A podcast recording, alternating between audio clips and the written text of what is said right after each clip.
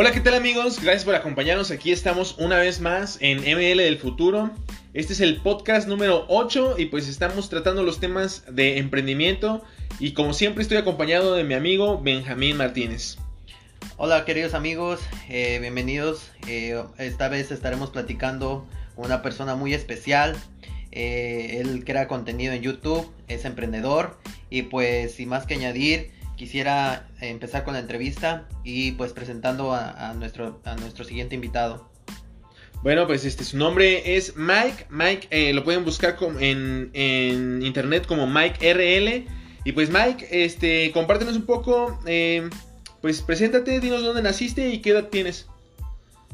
Hola, ¿qué tal amigos? ¿Cómo están? Bueno, yo soy de México, soy de Veracruz. Estaba platicando aquí con nuestros amigos un poquito antes de empezar a grabar este podcast. Y bueno, yo soy emprendedor porque no me considero de otra forma, me considero un emprendedor, un vendedor y pues ahora youtuber y también pues ahí eh, dentro de lo que cabe de las plataformas ya soy un poquito conocido. Ahorita les vamos a platicar más de qué se trata mi negocio y cómo empecé y todo esto.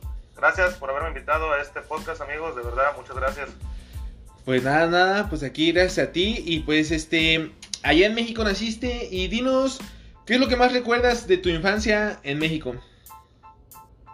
Uf, no, pues ahorita estábamos platicando unas anécdotas, ¿no? De que les decía que mis papás eh, tenían negocios de, ropa y de venta de cosas y los acompañaba a comprar todo esto. Yo creo que también de ahí me nació un poquito lo de emprender. Pero pues tengo muchos recuerdos, obviamente como todos, ¿no? Cosas buenas, también malas, este, pues la gente, la calidad de gente de, nuestro país, de cualquier país que nos estén escuchando, pues es diferente a que aquí Estados Unidos, que, y más ahora las generaciones nuevas que están creciendo con nada más estar en, el, en los juegos, en el gaming, en, estas plataformas, y a nosotros nos tocó, yo creo que ustedes también, no sé qué edad tienen, de veras no me dijeron, pues yo tengo 33 años, por cierto, y a mí me tocó un poquito la, la época esta de, ustedes saben, de jugar con el charpe, disparar, ya saben, correr, caerte, en la calle. jugar fútbol. Eran otras épocas, era otra época y pues tengo los recuerdos de estos. Qué bien, qué bien. Sí, Mike, pues este, mira, bueno, yo tengo, yo soy Benjamín, yo tengo eh, 31 años ya. Eh, y pues, sí, como lo dices, nosotros tenemos otros recuerdos de muy jóvenes. Eh, también a mí me tocó, pues, jugar con otro tipo de cosas, de entretenerme con otras cosas, como tú mencionaste, charpe, jugar a escondiditas y todo ese, ese, tipo de cosas que nosotros recordamos en nuestra infancia, ¿va? Ahora estas nuevas generaciones van a crecer con la, los recuerdos de la tecnología, ¿no? Cómo se introdujeron la tecnología, ¿no? Pero pues, eh, en ese momento tenías como un sueño de ser algo de grande. Mira, esa es buena pregunta, la verdad. Yo creo que siempre tengo, así de que tengo razón, siempre quería llegar a ser alguien. Eh, de hecho, o sea, no tanto como ser rico o ser famoso por la fama o rico, sino como que siempre he pensado de dejar, me encanta a mí la historia. Ah, yo leo historias, me fascina todo eso. Y yo decía, wow, que algún día un libro, un pequeño, algo esté mi nombre, qué, qué padre sería, ¿no? Entonces sí me acuerdo de niño tener esa, esa como, pues no sé si sueño o meta en algún momento sin saber cómo lo iba a lograr, simplemente siempre me decía, me, imaginaba yo que así como yo leía de muchas personalidades, de diferentes ámbitos, diferentes nichos, diferentes personalidades de la historia, digo que un día yo estuviera en un pedacito ahí de que tuviera mi nombre, me imaginaba, ¿no? Cómo otras personas leerían mi nombre. Y en ese punto sí es como, era como un sueño que tenía de niño. Más sin embargo, no quiere decir que he soñado con dinero, fama o con las cosas más superficiales que pueda haber ahorita mismo, ¿no? Y yo creo que sí me identifico contigo porque es como eso de dices de que tú lees, por ejemplo, en un periódico o en un encabezado, el artista tuvo su concierto en tal lado, ¿no? Y tú dices, bueno, un día a lo mejor van a decir, no, mi nombre y escribió un libro, ¿no? O hizo esto, hizo aquello en un periódico o en una nota. Y eso también es algo que, que me identifico cuando yo era eh, más joven. Pero pues mira, Ah, ¿A qué te dedicabas antes de emprender? Mira, así así como trabajos, yo creo que tuve mi primer trabajo real lo tuve a los 17 años, 16, 17 años por ahí. Eso fue en Córdoba, Veracruz. Eh, tuve la suerte, la verdad, de que una, tengo una tía que es gerente general en una central de camiones allá. Okay. Y ella me puso de supervisor como de personal se podría decir que era supervisor de las personas que, de inspectores, de los que limpiaban, y tenía como otras, otras funciones, pero imagínense yo los 16 años siendo jefe de personas que tenían 30, 40, 50 años, y yo sin ninguna experiencia, obviamente, pues las, ahí aprendí muchísimas cosas que hasta hoy en día, hoy en día tengo, ¿no? De, que, de cómo ser líder, ¿no? En una empresa. Y ese fue mi primer trabajo real, pero obviamente antes de eso, pues, pues como les digo, ayudaba a mis papás en sus negocios, tenía otro tipo de, pues, de que vendía por aquí, ayudaba, pues, siempre me he movido, nunca he sido, yo no me considero flojo, sinceramente, siempre he tratado de, de andar buscándome por ahí algo extra. Y también tengo que ser honesto con ustedes, o sea, no es que yo necesitara el, dinero como tal, porque mis papás, la verdad, tuve suerte también con mi familia. Eh, me daban, digamos, entre comillas, todo lo que necesitaba, ¿no? Ah, no quiere decir esto que me daban todos los lujos, simplemente lo que necesitara. Y hasta tuve suerte de tener a lo mejor una computadora, un Nintendo en su momento, que era como que lo que soñábamos los niños, pero siempre me gustó moverme, ayudar a las personas, así como a todos pero en sí mi primer trabajo fue ese y déjenme decirles, después de ese, tuve, estudié en la universidad, fui a la Universidad Veracruzana, eh, Administración de Empresas. Miren, eh, escogí esa carrera porque les digo, ya me gustaba eso de los negocios y de emprender. Y aunque después me llevó una decepción en cuanto a la universidad, luego les platico. Pero eh, este, después de eso tuve también trabajos, me gustaba un poquito la política, me metí ahí por medio de la política, siempre he movido muchachos, fui presidente de mi grupo y movía gente, entonces me jalaron así que un partidillo político de por allá y después de ahí me colocaron en otro trabajo y ya después terminé en un periódico digamos que ese fue mi último trabajo que recuerdo que tuve cuando yo me vine de México, estaba trabajando en un periódico y este también quiero contarles que a la par de que tenía mi trabajo, que ese era mi trabajo estable, yo emprendí otro negocio en México emprendí un restaurante bar. Eh, era muy pequeño, no, no es siquiera algo muy grande, lujoso. Era muy pequeño, tuve como tres. Fueron, se llamaba La Catrina allá en, en Córdoba y también en otro lugar, en otro pueblo.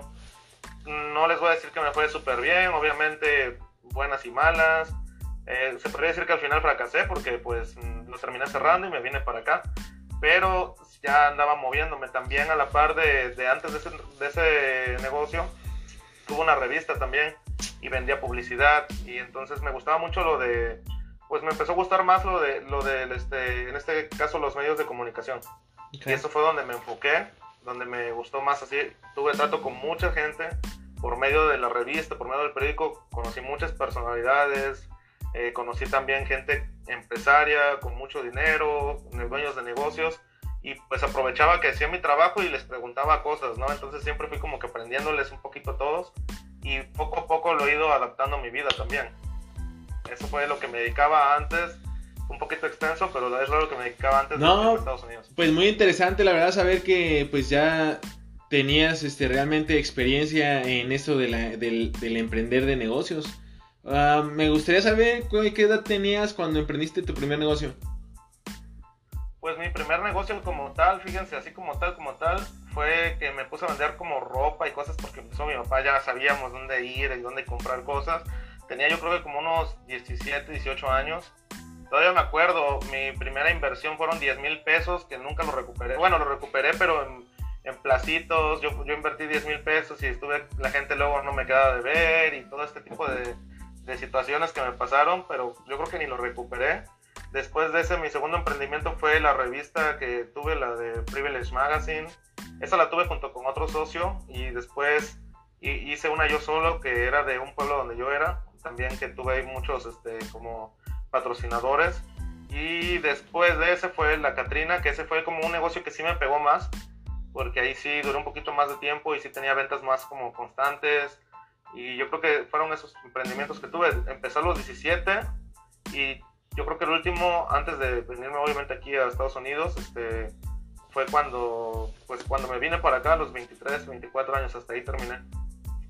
Y cuando te llegas... Altas y bajas, amigos, ¿eh? Altas y bajas, no crean que iba bien y que estaba millonario, ¿no? pues, pues yo creo que ese es uno de los aspectos más fundamentales de emprender, saber que muchas veces es este la gran batalla, ¿no? Estar batallando contra, contra el, el no, digamos, como una entrevistada que tuvimos nos dijo que estuviéramos preparados para siempre recibir un no de las personas, pero nunca dejar de preguntar, ¿no? O sea, la muchacha esta vendía pan y, y dice, no, pues yo para vender este pan lo tengo que preguntarle a 200 personas si me van a vender, para vender un pan tengo que preguntarle a 200 personas.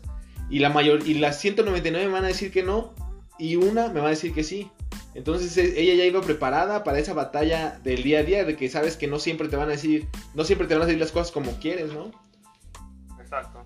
Sí. Sí, yo, de hecho, cuando trabajaba en el periódico empecé en la área de ventas y pues es que siempre me consideré bueno para hacer, todos somos vendedores, todos somos vendedores, pero me consideraba que se me facilitaba mucho esa, esa área, ¿no? De, de hablar con personas, venderles algún producto. Mira, yo les he dicho a todas las personas, yo cuando tuve ese trabajo, considero que es lo más difícil de, que hacer de, vender en el mundo.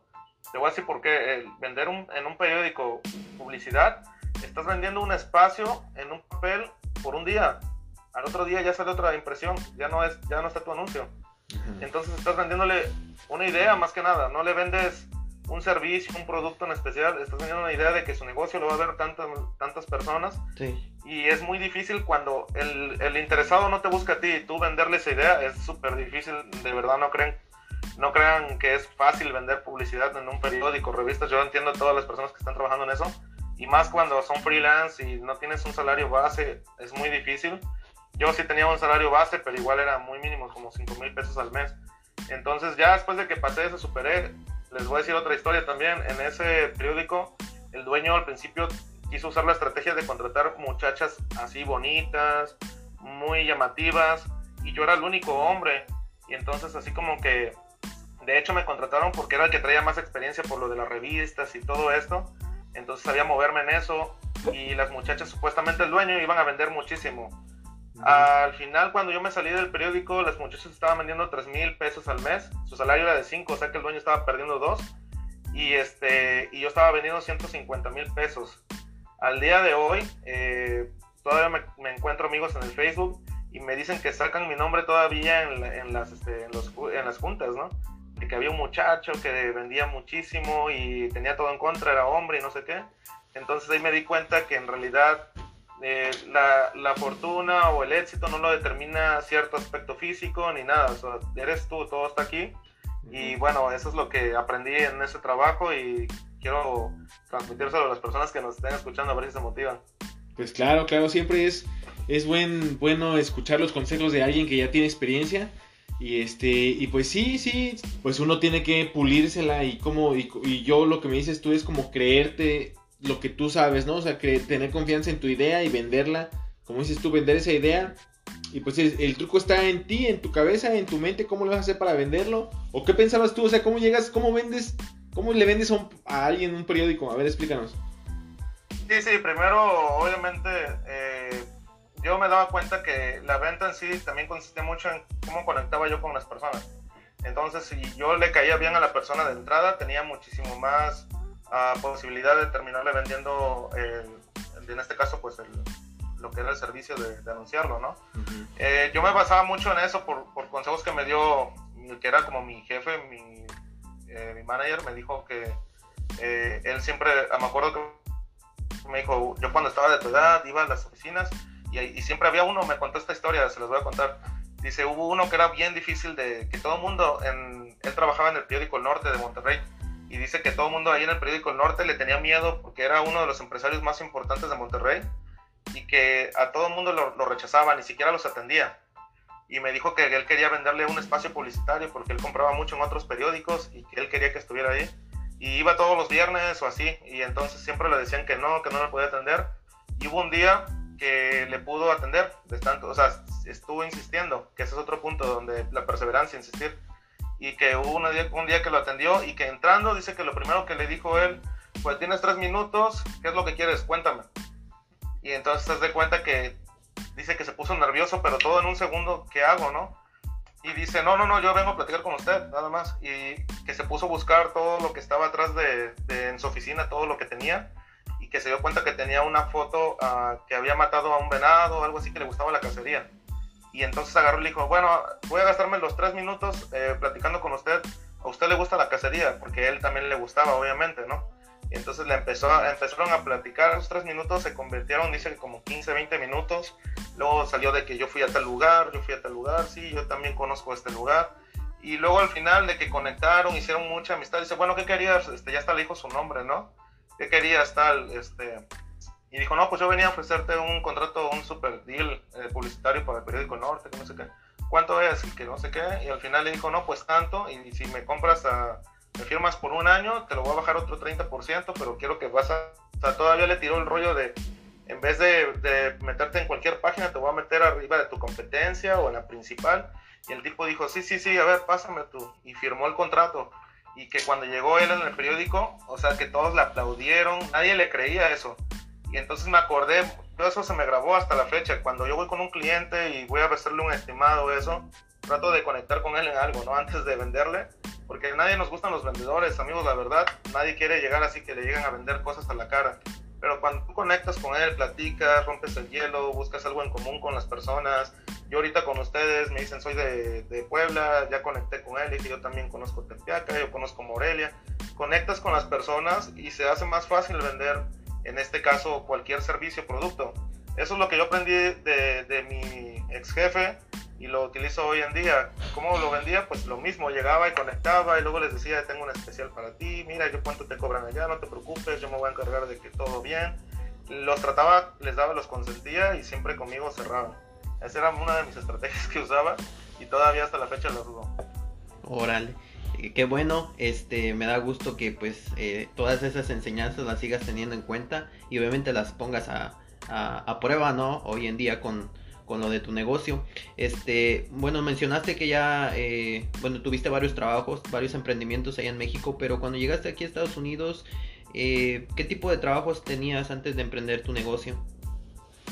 Ok, yo empecé mis primeros, yo aquí en Estados Unidos haríamos un podcast de los trabajos de Mike porque yo creo que trabajaba en todo, brother. Este, mi primer trabajo llegué a un restaurante, me pusieron a lavar platos, como yo creo muchos de nosotros. Claro. Este, de ahí eh, también vean, vean para que vean que lo mismo que uso para vender algún servicio o producto, lo apliqué con la, la dueña del restaurante, conecté con ella, le caí bien, pumpa, me puso de mesero.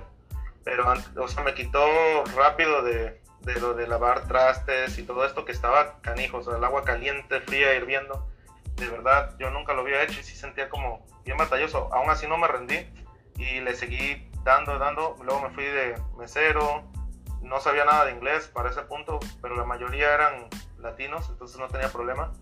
También trabajé en construcción, como yo creo también muchísimos de nosotros, y yo descubrí ahí bien temprano que la construcción no era para mí no me gustaba, dije, no, es que, y aparte ni ganaba, muchos dicen, no, es que yo ganan, muchísimo en la construcción y yo de verdad no, no, ganaba mucho y aparte, este, a lo mejor era porque no tenía nada de experiencia y, cometí el error de ser bien sincero al principio y me les decía, acabo de llegar y yo creo que hasta menos me pagaban.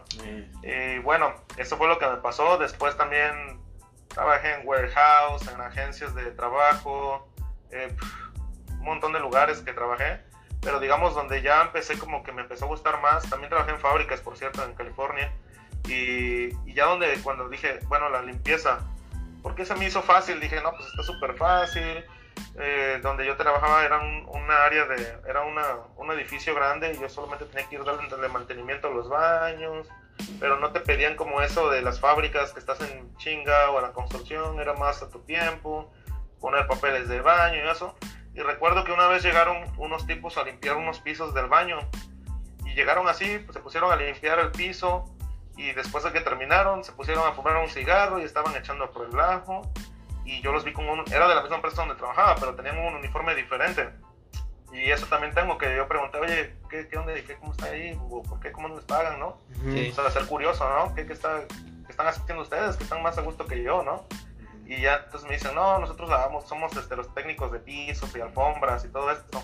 Ahora le, ¿y qué? ¿Cómo les pagan ahí? Yo ganaba en ese entonces creo que 9 la hora o 9.50. Estoy hablando ya hace 7, 8 años. Y, y, les digo, ¿y cuánto ganan ustedes? Me dicen 12. No, pues dije, de ahí soy, ¿no? Sí, pues sí. Y luego pues me puse a hablar con el, el supervisor, o sea, me lo ganaba, le invitaba un café, díganme lo que quieran, que tal vez yo era interesado, no sé, pero yo quería aprender eso y entonces me gané de cierta forma al supervisor, le dije, yo quiero aprender hacer lo que están haciendo ellos, de los pisos y todo, me gusta, ya tengo tanto tiempo en la compañía.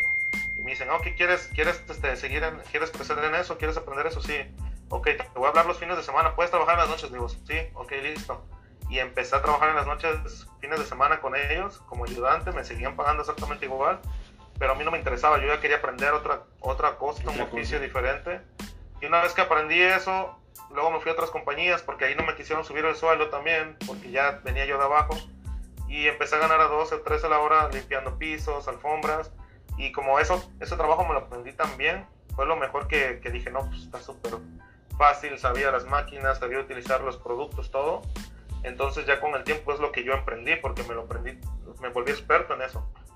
Ok, entonces, pues este, ya tu negocio va entonces re, rumbo a la limpieza. A ver, pues platícanos ya un poco más de tu negocio, a ver, dinos, ¿qué, qué es? Sí, eh, mi negocio yo lo empecé en el 2016, creo, si no mal recuerdo. Eh, fue como por octubre. Eh, yo ya tenía años limpiando, trabajando en compañías de limpieza. Llegué aquí en Las Vegas cuando me vine de California. trabajé también en un, en un hotel, en el Mandalay Bay. Oh. Y este y haz de cuenta que ahí pues me iba bien, ganaba bien, pero siempre buscaba un extra. Entonces me fui a la compañía esta de Zero Rest Carpet Cleaning, que es la más grande de aquí de Las Vegas de limpieza de alfombras. Y entonces ya cuando estuve un buen tiempo, perdón, un buen tiempo trabajando, me iba bien, siento que ganaba bien, pero siempre andaba yo buscando un extra, como que fines de semana o algo, hacer algo como que, algo adicional, porque a veces no, no te alcanza. Y entonces dices, ¿qué hago?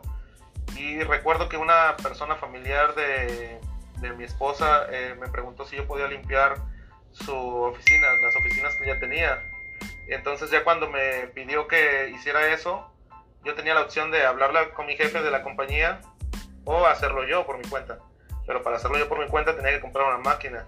Al final elegí comprar esta máquina y yo con la intención de que, ok, no va a ser un negocio como tal, sino fines de semana me pongo a limpiar una alfombrita, me pongo a limpiar al primo, al vecino, los carros, o sea, los sillones y la alfombra para ese entonces mi enfoque era totalmente de alfombras y de, telas, o sea, de sillones y todo esto. Yo pensé que iba a ser exitoso, que iba a ser una compañía grande de solo alfombras. Y pues ya al iniciarlo eh, hice muy, buen, muy bien el trabajo, me recomendó con más personas y empecé a tener trabajo todos los días, de así como que ya me hablaban todos los días personas de, oye, puedes venir el fin de semana, puedes venir mañana, puedes venir así, hasta que llegó el punto donde ya hacía más dinero que el trabajo que tenía y pues decidí dejar el otro trabajo. Duré creo que un mes nada más. Cuando yo empecé mi negocio estaba a la par de mi trabajo.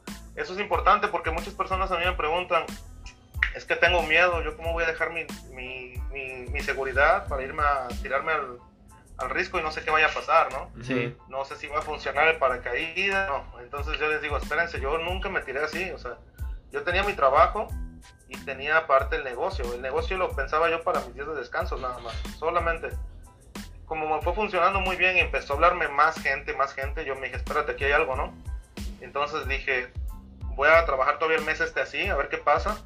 A lo mejor es una, una moda nada más, de repente se baja. Y mira, desde que inicié mi negocio hasta el día de hoy no hemos parado de trabajar todavía estoy esperando ese, ese mes que, me, que ya no me hable nadie, ¿no? Todo, me hablan más y más y más y más. Todavía estás esperando tus días de que no te hable nadie para tomarte un descanso, ¿no? Sí, exacto, exacto. Entonces, este, sí, no paró, gracias a Dios, no sé, fue suerte fue también resultado de mi trabajo, obviamente le echaba muchas ganas y, y pues trabajaba en todos los consejos que les estoy dando ahorita, también lo, lo aplicaba en mi negocio y, y, pues es un resultado de, de muchos factores, ¿no?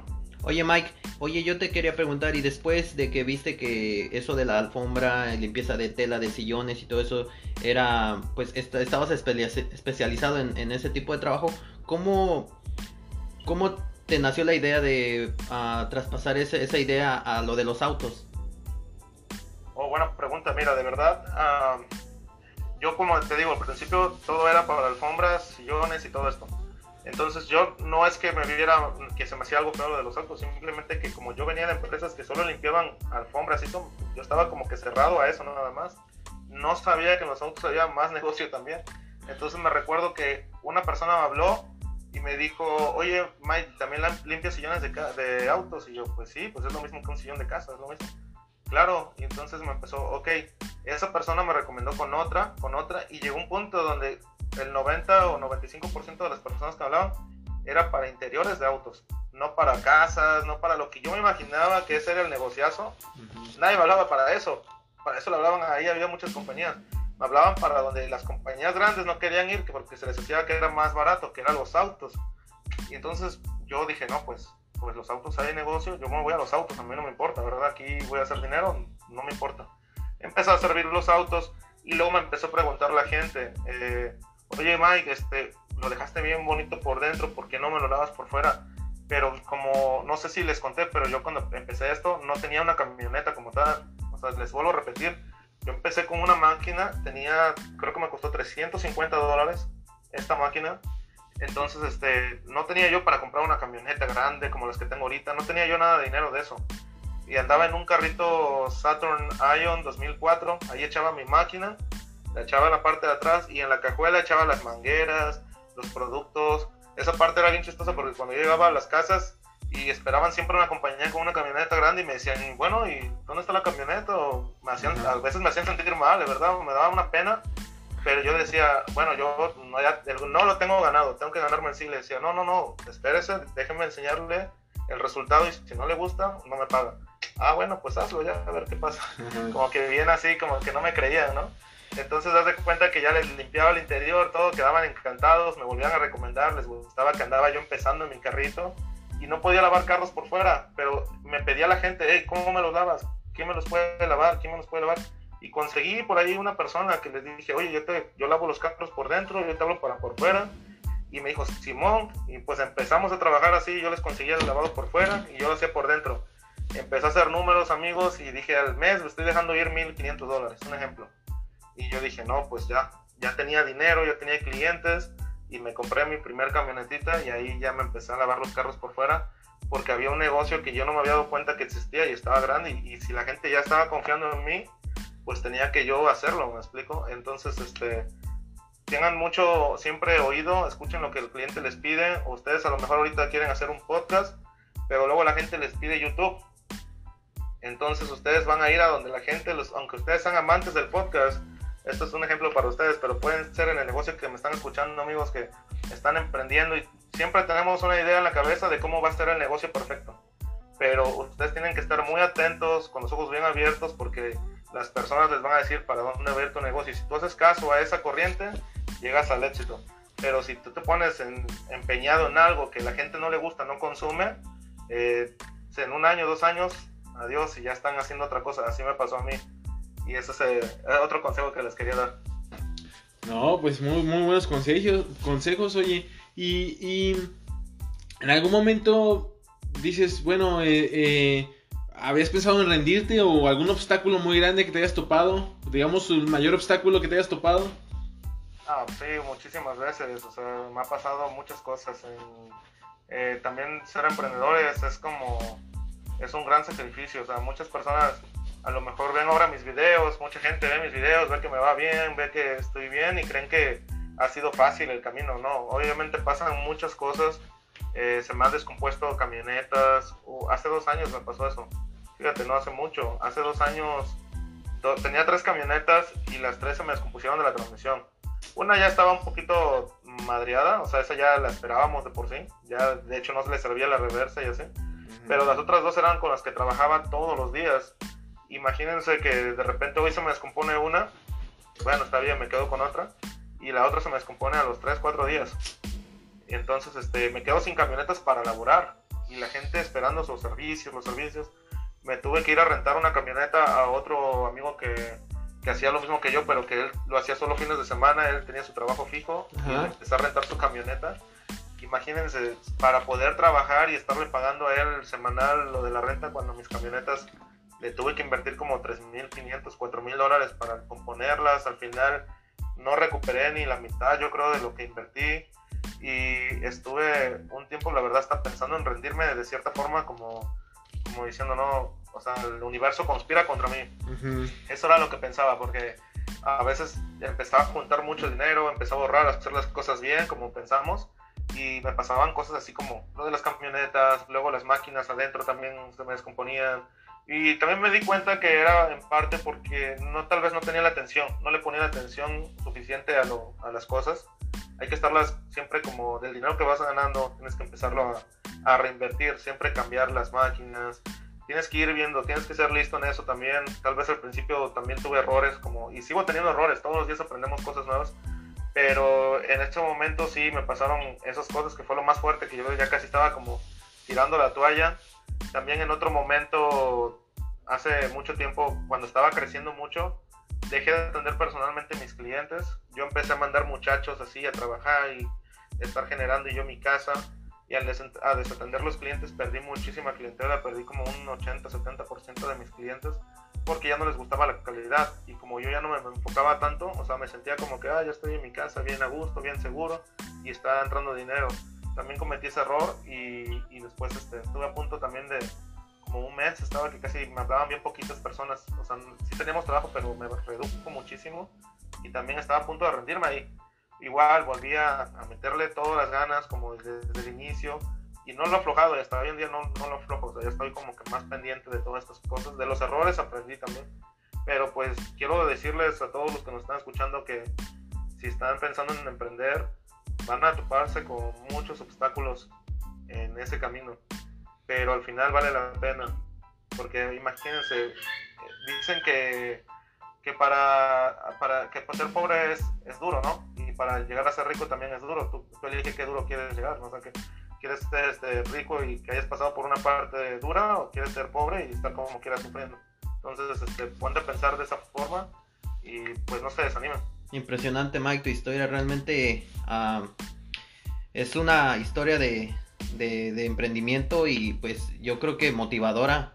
Y qué bueno que compartes todas esas anécdotas que has tenido y como tú lo mencionas, eh, emprender un negocio, una idea, no es, no es nada fácil. Como tú lo dijiste, vas a tener muchos obstáculos en pérdidas de dinero, pérdidas de cliente y pues hay que estar eh, pues eh, atento a esas situaciones como si Noé también me lo ha comentado en nuestro podcast en este proyecto que tenemos también nosotros vamos a tener eh, pues vamos a tener altas y bajas ¿verdad? y vamos a tener que ir tratando de ir mejorando nuestro contenido tratando de hacer cosas diferentes para que pues esto vaya hacia adelante y pues uh, ahora yo te quiero preguntar ¿Qué enseñanzas te ha dejado el emprender un negocio? Bueno, pues enseñanzas me ha dejado mucho, de verdad.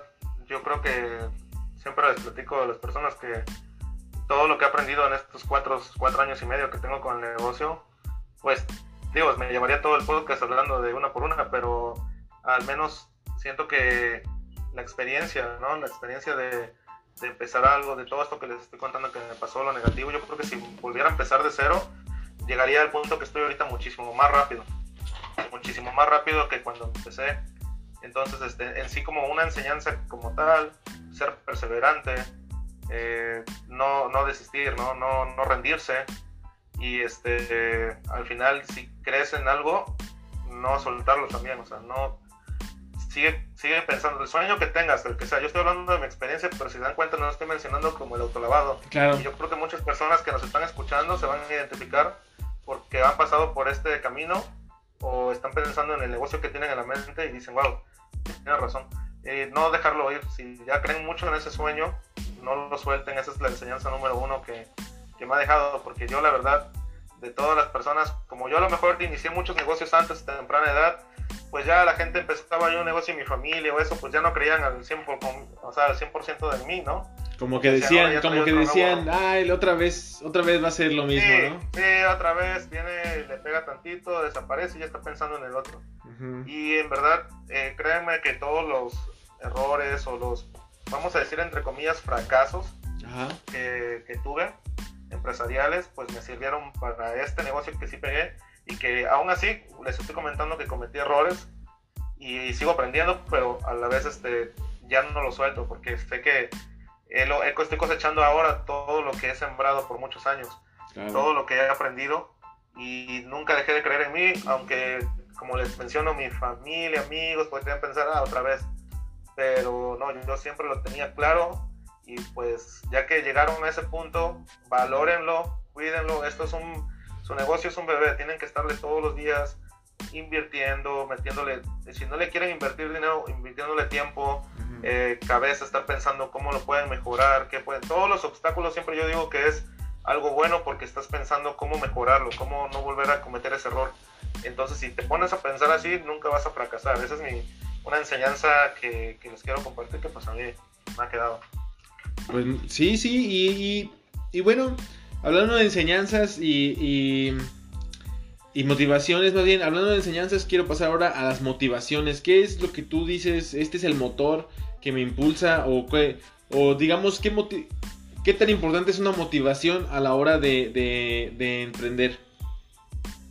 Bueno, motivaciones, pues puede ser mi familia, ¿no? Pero pues preguntan a mi esposa, esa pregunta siempre me la hace, dice, ¿qué te hace pararte todos los días y, y querer ir, ir, a trabajar? Siempre, siempre me dice así como cuando me ve que me despierto, ya estoy a las 7 de la mañana echándole como cualquier otro día, me dice, ¿por qué te paras todos los días tan temprano? ¿Qué es lo que te impulsa? Y pues yo creo que la motivación principal, aparte de que obviamente mi familia o las personas que quiero, que quiero aporto, ayudo mucho a muchas personas también, este, yo creo que es en sí como el llegar a un punto que, como a mi objetivo, ¿no? Yo me tracé un objetivo, una meta de llegar a cierto nivel, cierto punto, y todos los días quiero avanzar ahí, quiero avanzar ahí, quiero avanzar ahí. Todos los días estoy dando un paso, yo lo veo así, ¿no? Si te ponen el, en la meta, no sé, llegar a un, a un, nivel a tu negocio, llegar a un nivel en, en, lo que te imaginas, no sé, puede ser en tus ventas, lo que tú tengas pensado como, como una meta, todos los días das un paso, obviamente va a llegar un momento donde llegaste a la meta, ¿no?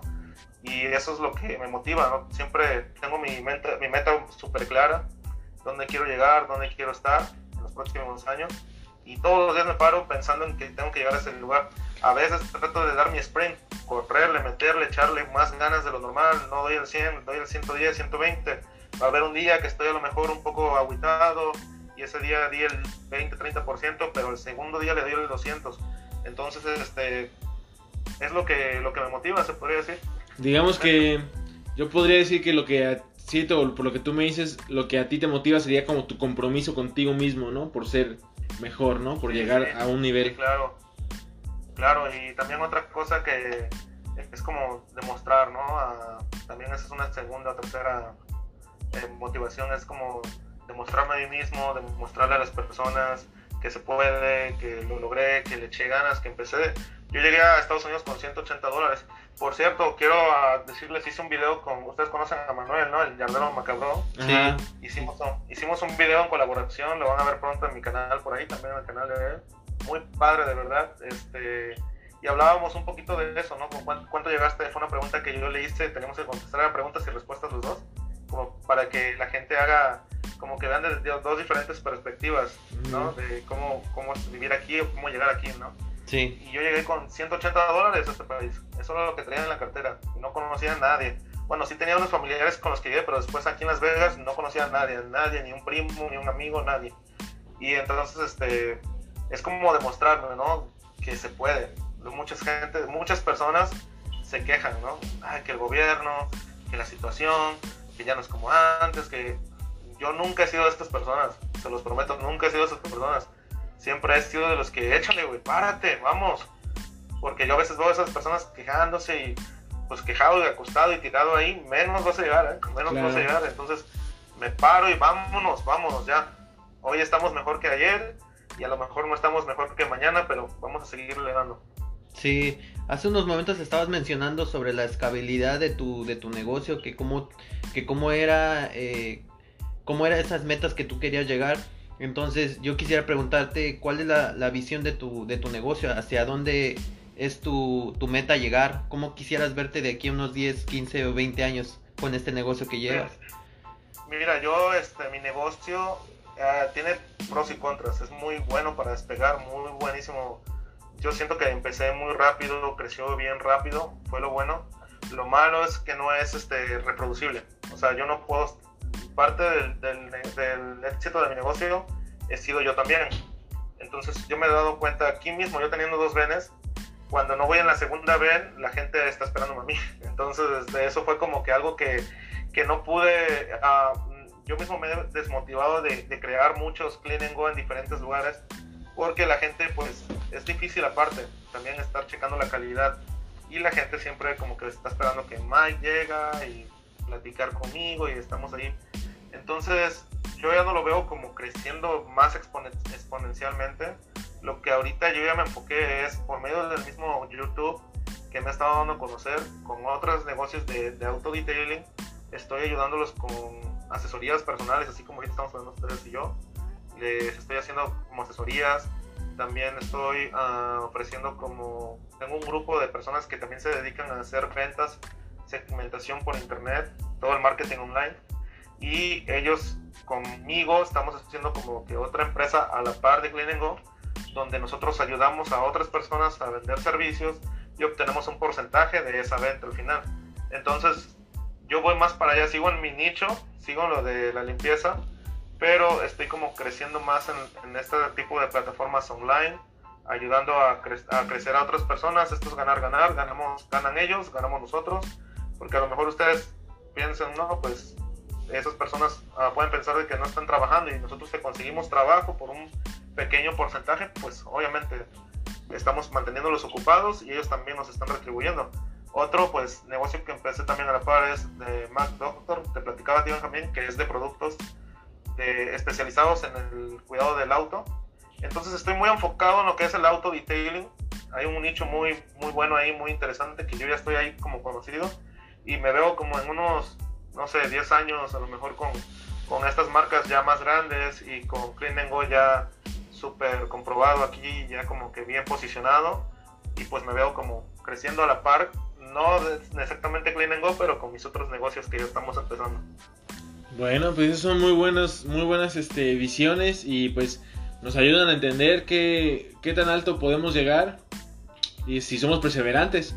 Y eso es este lo que yo creo que es la perseverancia es uno de los de los de las cosas que te pueden llevar al éxito. A mí me enseñó mi papá me enseñó una de, perseverancia.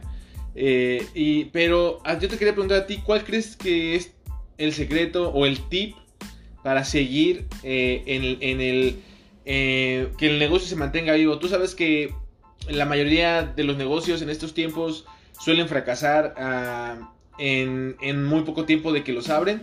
Y este, entonces yo quería saber algún tip que tú tengas para, decir, bueno, gracias a esto o haciendo esto fue que nosotros sobrevivimos o haciendo esto fue que nosotros pudimos, pudimos mantenernos a flote? Bueno, este, la verdad es difícil esa pregunta porque tal vez lo que me funcionó a mí no le puede funcionar a otra persona, ¿no? Un tip como tal, como una receta secreta, pues yo te puedo decir que no existe. Lo que sí existe es, para mí, y con lo que me llevó como ir creciendo, creciendo un poco, un poco, un poco así, fue este, hacerme experto en, en, donde yo estoy. Si ya seleccionaste un nicho de tu negocio, hacerte experto en eso, seguir invirtiendo en tu negocio para que te reproduzca más. Ejemplo, y eso lo menciono yo mucho, uh, hay muchísimo, cuando yo empecé este negocio, había 180 empresas haciéndolo ya, con licencia. O sea, yo empecé contra 180 que ya tenían años adelantados que yo. ¿Qué pasó? Fue de que yo obviamente empecé desde abajo, pero le fui invirtiendo, invirtiendo, invirtiendo. Llegó un punto donde ya tenía, quería una camioneta más nueva, le puse publicidad, marketing de online, mejoré mi, mis logos, videos. Todas las personas que me siguen pueden ver eso en mis, en mis este, redes. Y ya tengo una web, una página web. O sea, nunca he parado. He estado al tanto del día, del día con día. Ahorita con lo de que pasó con lo de la pandemia, eh, compré unas máquinas que tiran así como si estuvieras fumigando los autos siempre estoy ofreciendo más cosas a mis clientes, estoy al tanto de lo más, de lo que está de moda, lo moderno, y eso es como, digamos, un tip que me ayudó. Pero me hice experto primero en este nicho. Cuando ustedes empiezan un negocio, háganse expertos en ese nicho y siempre busquen diferenciar su compañía de otros, de lo que no quieran ponerse al mismo nivel, porque pues van, van a estar ahí estancados, ¿no? Eso yo creo que es algo que me ayudó, pero así como tal, que te puedo decir yo un secreto, pues creo que aquí en toda la entrevista esta van a encontrar toda la, sopa, todos los este, ingredientes que llevaron al negocio a ser exitoso. Está la receta mágica, ahí están todos los ingredientes para la receta mágica. Ahí está, pónganla, si no se quedaron, se quedaron con la duda de eso, vuelvan a regresarle. Le dan otra, otra visualización otro día aquí a mis compañeros, vuelven a escucharla desde el inicio. Mira, sí, no sé si les mandé por ahí una entrevista que me hizo un, un muchacho de España, ¿no? Sí, sí, sí, la vimos. Ajá, Ah, bueno, pues hay gente que luego me, me escriben y dicen, ay, ¿cuál es la, la página de estos muchachos? Porque quieren volvérsela a escuchar, ¿no? Para que hay algunas cosas que a veces no les quedó bien claro, ya se les olvidó y, y regresan así con ustedes todas las personas que vayan a escuchar este podcast y luego como que quieren volver a tomar nota, regresan otro día, den otra visualización y compártanla también con sus amigos, porque no sé cómo ustedes se maneja ahí el, el programa este de Pues el podcast ahorita nosotros, y aprovechando ya que hiciste mención, aprovechando que la gente nos apoye en la página de Facebook ML del futuro, este, ahí estamos procurando este meter todo nuestro contenido, pues porque ahorita pues mira, nosotros vamos empezando en este proyecto, no tenemos más de dos meses, no tenemos más de un poquito más de un mes. Y nosotros estamos, uh, pues ahora sí que, que como, como lo escuché en una entrevista y creo, si no me equivoco, fue eh, en la tuya que estás escuchando con aquel, con el chavo este español, que es este, nosotros no somos expertos aquí ahorita, pero iniciamos con lo que tenemos y con lo que sabemos y este y con lo que, o sea, iniciamos sin saber, sin ser expertos, pero pues aquí, aquí estamos, aquí estamos, este, echándole ganas, trabajando y pues haciendo mejores. Nuestra página de Facebook, donde ustedes nos pueden apoyar, es en ML del futuro. Ahí vamos a estar compartiendo el contenido, pero muy pronto, muy pronto vamos a estar también en YouTube, Instagram y demás redes sociales. Y pero pues también. y, si, y si le dan 2, 3, 4 likes aquí, ¿cuántos likes vamos a poner para el Facebook? A ver, vamos a poner 100 likes a este Facebook y subimos el, hacemos el primer este programa de podcast con de ML del futuro en YouTube. Va. Así que denle like, denle like y yo quiero ser de los primeros ahí, si no es que el primero, ¿eh? Va, va, va, está bien. Está bien. Si ustedes le dan, eh, ¿cuántos likes dijiste? 100. Vámonos con 100, vámonos con 100. Ok, 100 likes. Si ustedes le dan 100 likes a este podcast, a este episodio, a este link, lo vamos a compartir ahí en Facebook. Denle 100 likes. Y pues aquí vamos a iniciar un podcast aquí con, con Mike RL. Y pues Mike, aprovechando para que la gente vaya a buscarte a tus redes sociales. Este, ahí Ah, explícanos. Claro, eh, yo estoy, me pueden encontrar en Instagram como igual Mike RL from Las Vegas, o sea, como Mike RL de Las Vegas. Y me pueden encontrar igual en, en Instagram como Clean and Go Auto Detailing o Clean and Go, la N nada más, Go Auto Detailing, que es la de mi negocio. Y pues pueden entrar a mi, a mi canal de YouTube, Mike RL, ahí les doy también muchos consejos relacionados con este nicho. Pero igual ahí tengo videos blogueando de repente que me aviento un viajecito y les enseño algo de otro lado, de aquí de Estados Unidos. Porque también mucha gente me escribe de México, de otros países, de Colombia, de Argentina, de Perú, me, me han seguido y luego me dicen que quieren venir a Estados Unidos, qué consejo les doy, pues ahí como que les voy dando, en cada video les meto ahí dos o tres informaciones, siempre trato de hacer ameno el video y que esté pues un poco consumible, que esté chido. Sí, sí, sí, pues también este aprovechar a la gente de decirle que nosotros también tenemos una sección sobre sobre inmigración, sobre venir de este de otros países aquí a Estados Unidos.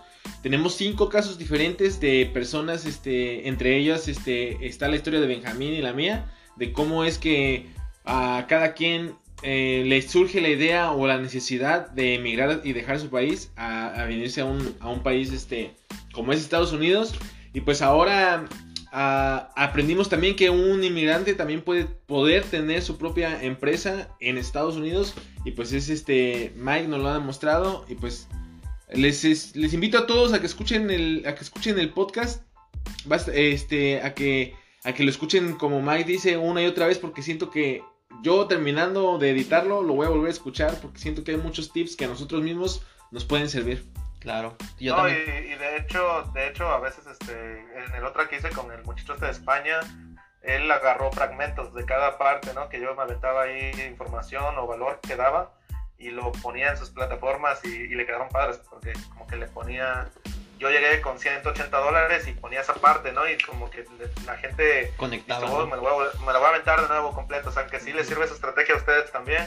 Pero muchachos, si están escuchando igual, les digo, denle like a este podcast que si ojalá esté en el Facebook o donde esté.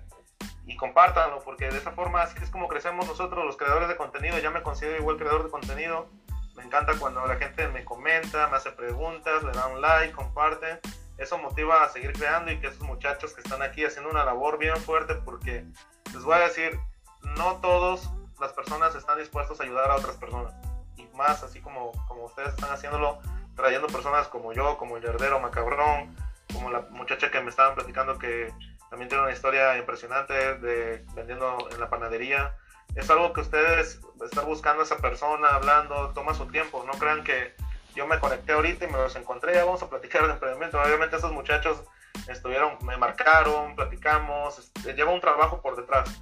Entonces la única forma de que nosotros nos vemos a veces como retribuidos es, es compartiéndolo, dándole un like, dejándonos un comentario y pues eso nos motiva a seguir echándole ganas, ¿no? Muchas gracias, muchas gracias Mike por todo, por todo ese apoyo que nos estás brindando, eh, gracias por esos consejos y nuevamente gracias por compartirnos tu tiempo con nosotros y con toda nuestra audiencia.